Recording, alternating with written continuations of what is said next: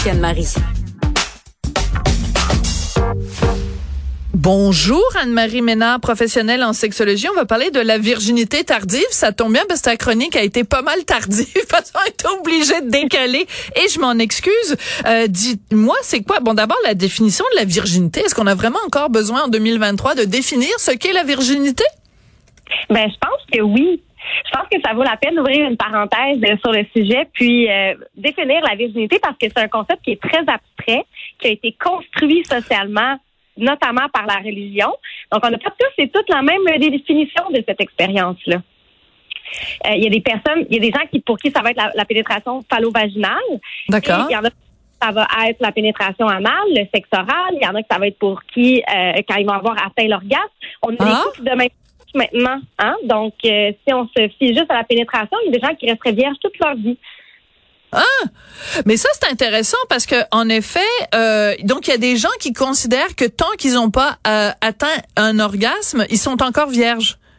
Absolument.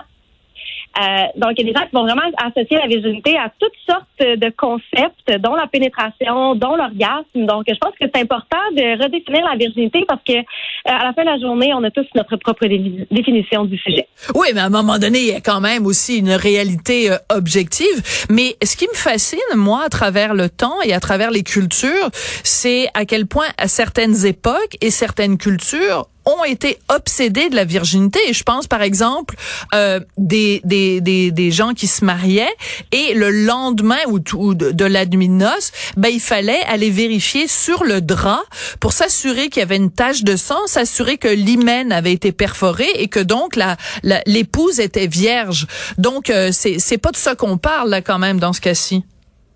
C'est pas de ça qu'on parle, mais justement, ce sont des mythes qui ont été associés à la virginité qui persistent encore aujourd'hui. Euh, un grand discours négatif en lien avec cette perte de la virginité. On parle de perdre quelque chose alors que finalement, ah. on gagne une on Gagne? J'adore. Oui, je t'adore, Anne-Marie. Oui. Puis on va, on va se le dire, c'est pas tout le monde qui saigne. Et puis en plus, l'hymen, c'est pas un cellophane, c'est pas quelque chose qu'on va percer avec le pénis. Là, on s'entend. Euh, il y a plusieurs types d'hymen. On faire une chronique complète sur le sujet. Euh, puis souvent, on va naître avec un hymen qui va avoir des perforations déjà. Ah ouais, ah je savais pas. Oui, puis l'hymen ne se déchire pas, il se détend lorsqu'il y a un rapport sexuel. Donc, il y a beaucoup de femmes qui n'auront pas nécessairement là, euh, un filtre au niveau du vagin avant de perdre ce qu'on qu'on appelle la virginité. Ah, très intéressant. Donc euh, l'affaire du, du de la tache de sang dans le, le, le, sur le drap, il faut extrêmement faire attention. Euh, est-ce que je vais oser le dire en nom Parce que je vois que ton, ton, le prochain point dont on doit parler, c'est l'âge moyen pour perdre sa virginité. Ben, je vais le dire. Moi, j'ai perdu ma virginité, j'avais 16 ans. Est-ce que ah. c'est, est-ce que je suis toi aussi? Il y a, y a quelqu'un dont je nommerai pas le nom qui est en régie qui me dit elle aussi. Mais euh, c'est, euh, c'est, c'est quoi l'âge moyen? Ben, écoutez, moi, j'avais 17 ans, j'avais l'âge moyen. Donc, c'est vraiment entre 16 ans et 18 ans. Et ce qui est vraiment, euh, j'ai envie de dire curieux, c'est qu'à 16 ans, on parle d'une virginité précoce, mais en haut de 18 ans, on parle déjà de virginité tardive. Donc, c'est pas une grande fenêtre. Hein? Non. Alors, c'est comme t'as deux ans pour faire ton affaire. En oh, wait, tigadic, bang, bang, boom, boom. Parce que sinon, euh, si tu le fais trop tôt, si tu le fais avant, c'est trop tôt. Puis si tu le fais après, c'est trop tard. C'est très drôle, très intéressant.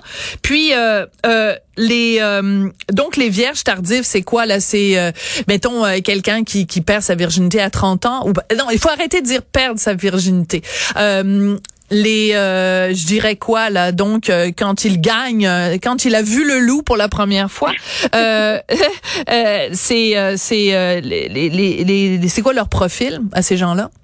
Ben, en fait, c'est ça. Là, on parle de, de gens là, qui ont une, une virginité tardive. on, va, on va aller vers les 35 ans environ. C'est beaucoup plus commun hein, qu'on le pense, soit du temps passant. Euh, puis on se compare beaucoup hein, dans une société qui se compare beaucoup. Mais effectivement, les gens qu'on appelle comme étant des vierges tardives, euh, c'est souvent des gens qui vont euh, se questionner beaucoup, qui vont avoir une perte de confiance en soi, puis on était capable d'établir un certain profil. Donc, D'abord, ce serait des gens qui auraient plus d'activités religieuses, hein, qui auraient ah. peut-être fait des, vœux, des, de chasteté avant le mariage, par exemple, ou qui ont des logique. conservatrices. Ouais. Euh, quelqu'un qui a euh, eu moins de partenaires amoureux ou de, de grandes amitiés profondes. Euh, c'est prouvé que les adolescents qui ont des petits amis au cours de leur adolescence augmentent de 16 leur chance à chaque partenaire amoureux de perdre leur virginité, hein, de démarrer leur sexualité. Ensuite, on aurait des gens qui auraient un indice de masse corporelle plus élevé. Donc, autrement dit, ah. des gens qui sont peut-être un peu moins dans les standards de beauté qui sont suggérés par la société. Oui. On a des gens qui auraient des objectifs académiques euh, élevés, qui ont envie de ah. consacrer à leur carrière. Donc, ça, c'est très ah. positif. Hein, comme ben oui. Euh, des gens qui vont euh, vivre pour diverses raisons de l'isolement social, donc un manque d'opportunités en général, ça affecte le début de la vie sexuelle. Des gens qui sont en questionnement au niveau de leur orientation sexuelle. Des gens qui cherchent peut-être moins de sensations fortes dans leur sexualité. Et donc, euh, chose toutefois qu'il faut que je mentionne, l'hypothèse de l'absence de désir ne fonctionnerait pas dans ce cas-ci parce que ce ne sont pas des gens qui se retrouveraient sur le spectre de la sexualité. D'accord. Euh, J'avais une, une, question et euh, j'ai des collègues qui font partie de la communauté euh, de SLGBTQIAS+. Euh, oh. Quelqu'un qui est euh, bon deux deux deux femmes. Donc comment on, on, comment on définirait la, la perte de la virginité ou la vu qu'il n'y a pas disons de, de est-ce que c'est euh, les, les doigts la pénétration par les doigts est-ce que c'est euh, est-ce que ou c'est juste la première fois qu'on a une relation sexuelle quand on est une femme et qu'on a une relation sexuelle avec une autre femme c'est là qu'on a qu'on passe euh, la virginité. Donc je fais juste poser la question. La personne en question peut répondre par un hochement de tête. Oui ça ressemble à ça.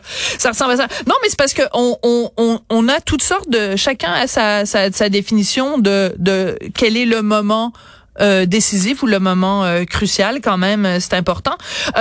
Est-ce que notre société a, a pas tendance à un petit peu mépriser ou ridiculiser les gens qui justement ont, ont, ont vu eu leur relation première sexuelle plus tard, comme si ben, c'était perdant de, de faire ça plus tard? Oui, mais je pense que oui. Puis en fait, j'ai vraiment beaucoup de choses à dire à ce sujet-là parce que ce n'est pas parce qu'on a une sexualité qu'on se sent nécessairement épanoui. Il y a plein de gens qui vont rencontrer, qui sont acquis sexuellement, qui vont rencontrer des embûches, euh, des épreuves dans leur vie sexuelle, qui vont devoir adresser. Puis c'est pas plus plaisant qu'autre chose.